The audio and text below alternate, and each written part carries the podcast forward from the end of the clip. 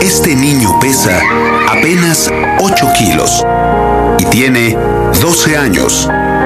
Aún así, se las arregla para que, con sus secreciones, pocas por su estado de inanición, pueda alimentar a las moscas. Pero, pero, observa detenidamente cómo este niño ofrece sus lágrimas y sus mocos para que la pobre mosca pueda alimentarse. Aunque él no tenga ni en qué caerse muerto. Eso, eso es amor. Dixo en Prodigy MSN, celebrando el mes del amor. Retomamos la plática con Sandra. Ella estuvo nueve años en diferentes reclusorios, incluso llegó al de eh, el altiplano, como le conocen ahora, y trató al mismísimo aburto. Bueno, al que le tocaba en ese momento estar haciendo el papel de aburto. Y vamos a continuar con ella. Este es el podcast de Fernanda, de Fernanda Tapia. Podcast por Dixo y Prodigy MSN. Oye, que a los seis meses te echaron pleito y te tuviste que Sí, pelear. me tuve que pelear Imagínense seis meses de embarazo y con la panza y ni modo a No, pero, pero esa ya fue la última. Cuando yo llegué, yo llegué de dos meses de embarazo y este, ahora existen lo que son las técnicas penitenciarias. O sea, ya no te cuida nada más la custodia, sino una técnica penitenciaria. Entonces, haz de cuenta que este, que eh, antes no, nada más eran las custodias. Entonces, no sabes el impacto que es llegar, ¿no? O sea, para empezar, los, los judiciales que te dan tu maraquiza, te dicen que, que ahorita que llegues te van a violar las lesbianas y que no sé qué tanto, que no es cierto, ¿no? O sea, sí hay unas que son gandallas, pero no es cierto. Entonces, haz de cuenta que yo voy llegando, eh, recorriendo un pasillo, voy caminando no, hombre, yo decía, a ver ahorita a qué hora se van a armar los chingadazos, ¿no? Porque pues tampoco me voy a dejar y nunca he sido dejada, siempre he sido Además, rebelde, estás ¿no? grandota y gran- zona. No, y eso me ayudó, no, no sabes, ¿no? Porque las chavas que son bravas y chaparritas dicen, no, ¿qué tal si, están, si me dan mi madre, ¿no? Entonces, como que decía, no, mejor la pienso. Y me ayudó muchísimo. Entonces, cuando yo voy llegando, eh, me dicen en, en la entrada, había una custodia que le decían la cari perro. Hijo, ya ni nos expliques. Pero también era bien cabrón. Sí. o sea, aparte de la apariencia, era cabroncísima. Entonces me meten y te cambian, ¿no? Te ponen un uniforme beige. Y ya, ahí te dejan. Ya después te encargan de llevarte al juzgado y toda la cosa. Y me tocó a mí, no sé, porque yo lo, yo viví nueve años en prisión. Y de verdad que mi remesa con la que yo llegué, puta, estaba, pero cabrona, estaba la Ballesteros, una chava que venía de traslados de todos los penales, porque en todos los penales se chingaba a la directora, a las custodias, a las internas. Entonces imagínate, estaba la Ballesteros. Estaba otra chava que tenía, que después resultó con VIH, la gitana. Estaba la Chivigón. Estaba la Kevin. Estaba la Nancy. Ellas estaban por homicidio. No, o- no, por robo casi todas, ¿eh? Chivigón sí estaba por homicidio. Bueno, la señora de las quesadillas, esa estaba. Sí, también. Tremenda. Es una señora que les contamos que viene desde Santa Marta la época en que se incendió el- allá, bueno, lo incendiaron y le acusaban de haber eh, matado a sus cinco hermanos. Ella decía que los había matado su esposo, pero pues el esposo luego seguía entrando ahí al reclusorio y hasta le hizo cuatro hijos más, entonces quién sabe quién se los chutó verdaderamente. Yo, yo creo que además esto no es de gratis, ¿eh? ¿Qué onda con los hermanos? ¿Qué hacían? Exacto. Pero entonces era pura brava. Pura bravísima cuando yo llegué de ingreso. Entonces ya te imaginas, y ya aparte, bueno, pues David a mí me daba buena lana, me vestía bien, entonces este traía unos buenos tenis y ya sabes, ¿no? Pero para esto, a mí cuando me detuvieron había eh, lo que son las fiscalías especiales, que fiscalía especial de robo, fiscalía especial de homicidio, nacieron en ese tiempo las fiscalías. Entonces a mí, a nosotros nos detuvieron, nos detuvo una fiscalía especial de homicidios. Cuando llegamos, este, eh, habían agarrado a varios este, homicidas, entre ellos a mi esposo y pues obviamente a mí, ¿no? Pero estaba uno que le decían el araña, otro que de grandes este, asesinos, ¿no? cuando hacen el traslado al reclusorio nos hacen a todos juntos. Eran seis ellos y yo de mujer. No, manita, si te quieren quitar tus tenis, les dices que si, te, si me los quitas son tuyos. Le digo, ¿y cómo me los van a quitar? Pues no te vas a dejar, o sea, no te vas a dejar. Si se te los quitan, pues ya son de ellos, si no, no. Le digo, ah, o sea que me tengo que pelear. Me dicen, sí. Y mi marido, que medio canijo, si te pegan, yo te doy en la torre a ti, que no sé qué tanto. Y yo, chas, ¿no? Y dije, no, pues de una madrina de ellas a la de él, pues no, yo creo que mejor la de él, ¿no? Entonces ya decía yo, bueno, pues entonces no me voy a dejar. Entonces cuando llego me dicen efectivamente, pero me vieron chiquita, flaquita, yo ya iba de dos meses de embarazo, y me di, la Ballesteros manda a la gitana, y llegan las dos y me dicen, oye, ¿qué onda? Túmbate los tenis. Y le digo, no, ¿por qué? Pues son míos, ¿no? Y dicen, pues entonces, este, pues te vas a aventar un tiro. Y si te los tumbo son míos, si no, no. Pues órale. No, pues ahí me tienes, yo dándome en la torre. Pero la, la, la Ballesteros yo creo que pensó, yo, yo he sido brava desde chamaquita, ¿no? Pues yo creo que la Ballesteros pensó que, que, pues me iba a aventar a la más tranquilita porque pues me iban a dar de todos modos en la torre, ¿no? No, hombre, nos dimos un agarrón la gitana y yo.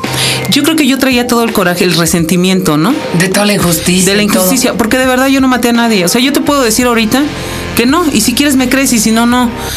Pero hay un Dios, y de verdad, y, y no me oigo como viejita de que hay un Dios y que... No, de verdad. O sea, él sabe que soy inocente. Yo no maté a nadie. Ya lo pagué. O sea, no hay bronca, ¿no? Pero pagaste algo que no era. Pero algo que no hice. Y si ustedes algún día llegaran a entrevistar a mi marido o a alguien, les van a decir, ella, la verdad, o sea, fue pagadora. Solo por ser su esposa. ¿Y te quitaron los tenis, compañera? No, ¿O no te no, no me, no me dejé. Con dos meses de embarazo. Y no me dejé, me aventé. Y sabían que estabas embarazada. Ah, pero sabes La- lo que me faltó decirte que cuando yo llego ya me dicen aquí te quedas y yo dije pues aquí me quedo, ¿no? Entonces la cha- había una televisión en ingreso y estaban tiradas en el piso todas viendo la tele y la cari perro estaba al lado de la televisión y le dice la Ballesteros a la, a la custodia le dice qué onda dice me das chance y sabes qué le dijo la custodia no se metan en problemas y se puso a escribir. O sea, fue Como todo. diciendo, va, o sea, y yo, no sé qué. sí, ah, no se metan en problemas. Como dicen las mamás, ahí tú sabes. Ay, tú, ay, tú, ¿no? ¿Y qué pasó? No, pues fueron, es- o sea, yo dije, ¿cómo? O sea, no me vas a defender, pues si tú eres la autoridad aquí, ¿no? Dije, no, pues ya. Y pasa lo que pasa en el de hombres que te reciben y te dan una madriza No, cada no. que entras. No, en el, en el de hombres sí está más cañón. ¿eh? Está porque ahí los, los encostalan, que le llaman, ¿no? La primera noche a las 2, 3 de la mañana y los agarran a golpes a través de la cobija y eso pues está también terrible.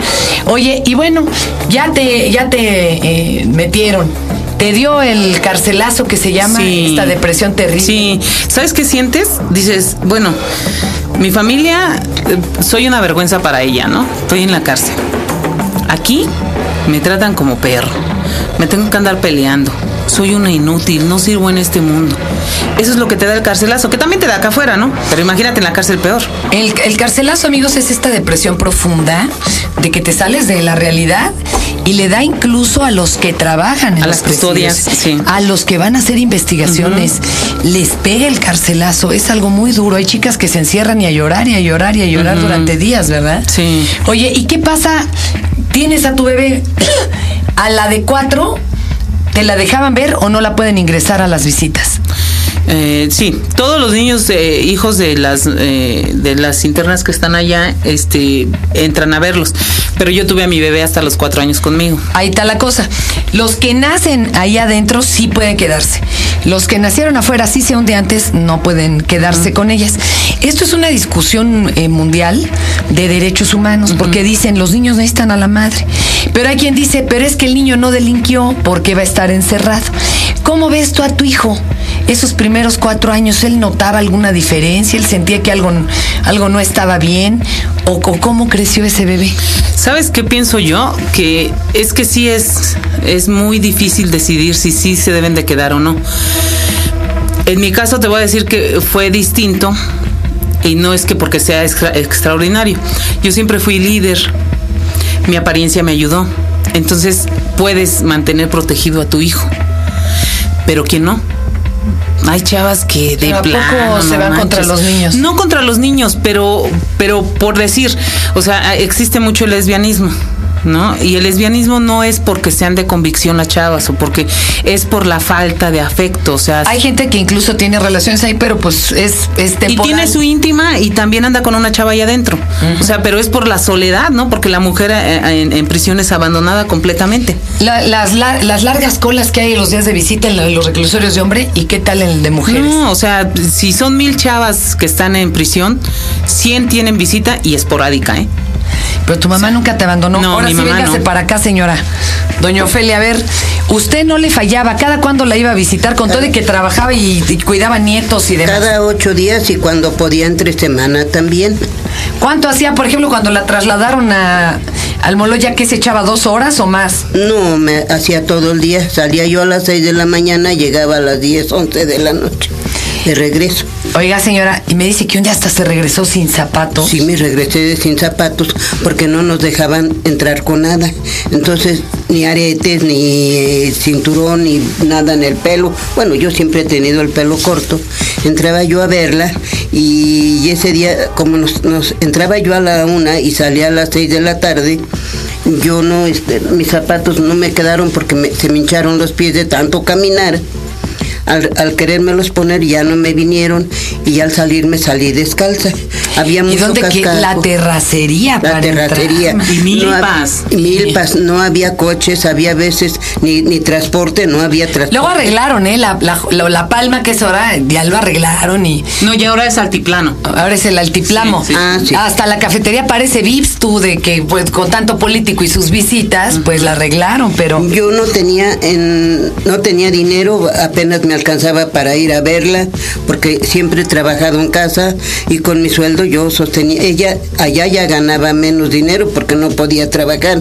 Lo poco que trabajaba me lo daba cada mes, cada dos Sí. meses. ¿Tú desde adentro? Sí. Esto hay que aclararlo ahorita, sí. Y yo con mi sueldo sostenía a sus dos hijos, que era la niña y el niño. ¿Qué le decía a los niños? Ellos preguntaban por qué estaba su mamá ahí. Si ellos me preguntaban por su mamá y yo les decía que estaba este en una casa trabajando que no podía salir. Nunca les dije por qué estaban mis nietos, mi hija ahí, a mis nietos. ¿Y, la, ¿Y a los vecinos qué les decía para pues evadir un poco no el hablaba estigma? yo con los vecinos. No, ella no. ¿A la no familia o algo? A la familia, pues sí, ellos sí supieron a dónde estaba. Pero se refería a usted está en el norte. Ajá, yo les decía que estaba en el norte. Es que el estigma es grueso, ¿eh? Después Sí. a la salida es un rollo. Ahora déjenos que nos platique Sandra esto. A ver, los dineros, todo cuesta dentro. Todo cuesta. Pero ¿y cómo le hacen Pero si no sabes no tan- en, en el femenil no tanto, ¿eh? Porque en el varonil pagan que lista, que vagina, todo. Y acá no, acá sí necesitas, obviamente, necesitas Las pincitas que hacías.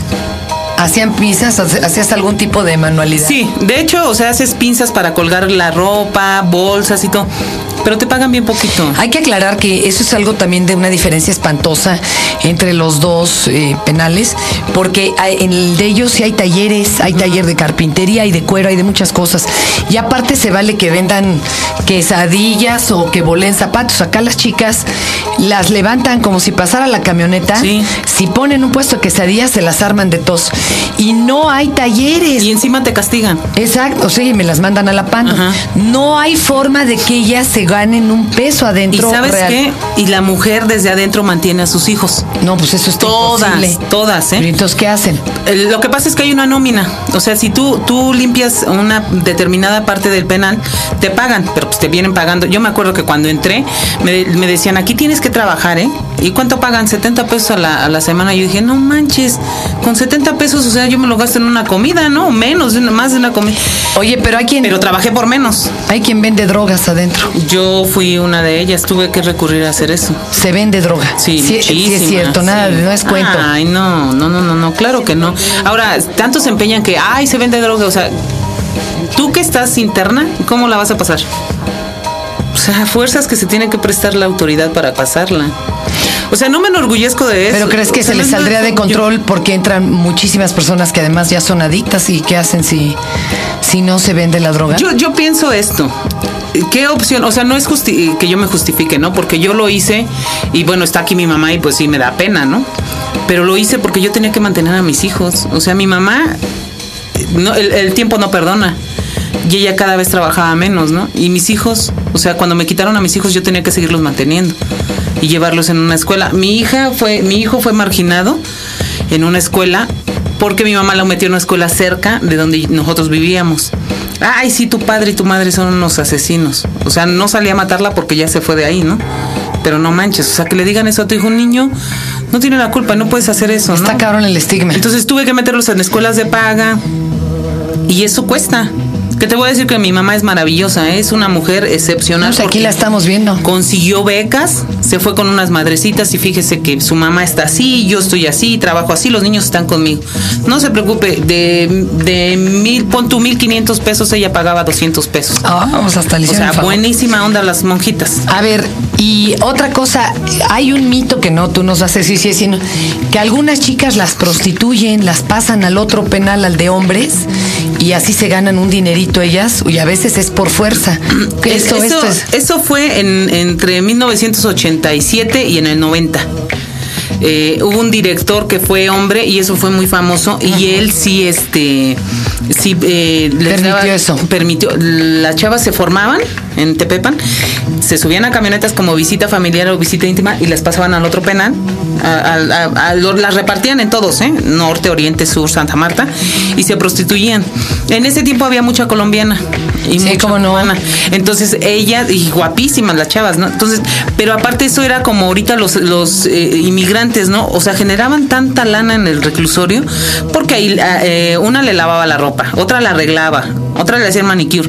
Entonces eran como, como divisas, ¿no? O sea, entraba, mucha lana, al penal.